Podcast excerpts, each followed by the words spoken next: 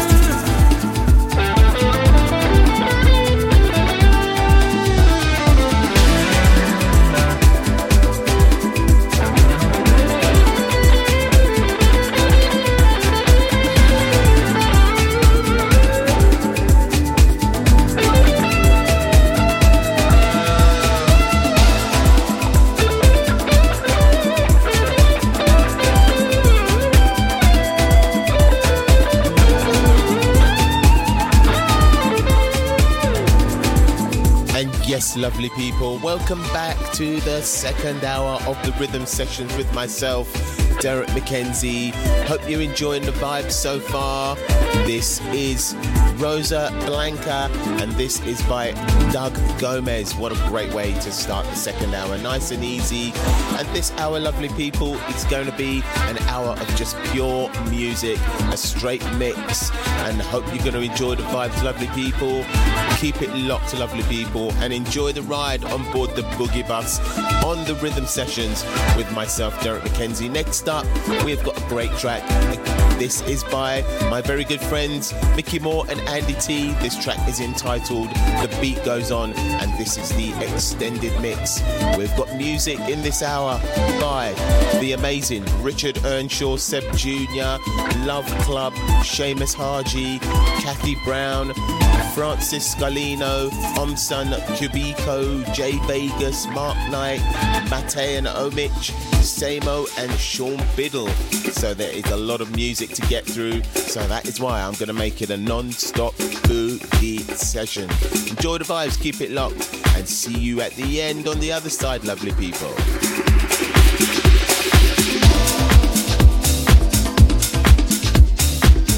Get on the boogie bus Derrick McKenzie.